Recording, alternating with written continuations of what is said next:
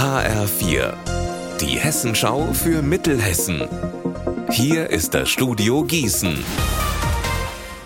Meti Verrösler, schönen guten Tag. Wegen versuchten Totschlags sitzen zwei Jugendliche aus dem Kreis Marburg-Biedenkopf in Untersuchungshaft. Das haben Polizei und Staatsanwaltschaft heute mitgeteilt. Sie sollen am Freitag einen 19-jährigen Marburger so brutal zusammengeschlagen haben, dass er mit schweren Verletzungen ins Krankenhaus gebracht werden musste.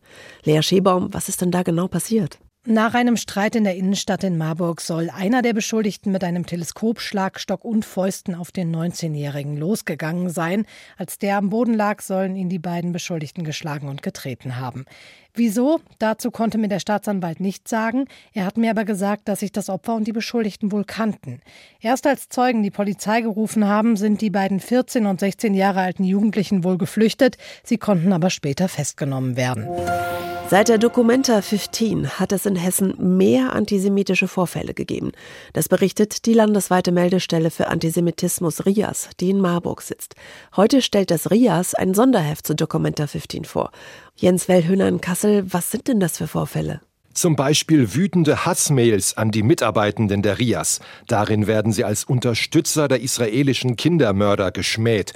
Diese Mails haben seit der Dokumenta zugenommen. Aber selbst in der Frankfurter U-Bahn würden Jüdinnen und Juden von Fahrgästen verunglimpft. Und auch die jüdische Gemeinde in Kassel sagt, dass es mehr antisemitische Vorfälle gibt. So boykottierten seit der Dokumenta immer wieder Schülerinnen und Schüler Workshops der Gemeinde zum Thema Antisemitismus.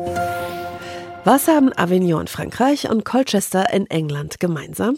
Beide sind bereits Partnerstädte von Wetzlar. Und bald könnte auch eine Stadt in der Ukraine dazukommen. Die Stadtverordneten stimmen heute Abend darüber ab, ob sich Wetzlar an dem Projekt Kommunen in der einen Welt von der Organisation Engagement Global beteiligt. Die würde eine Stadt in der Ukraine aussuchen, die Wetzlar dann solidarisch unterstützen kann. Wie diese Hilfe aussieht, hängt von der Situation in der Kommune ab, die letztlich ausgewählt wird. Unser Wetter in Mittelhessen. Grau und bewölkt bleibt der Himmel, vereinzelt kann es auch regnen. Bei 10 Grad in Breidenbach und 12 in Hadamar. Ab morgen wird es dann merklich kühler mit Regen oder sogar schon Schneeregen.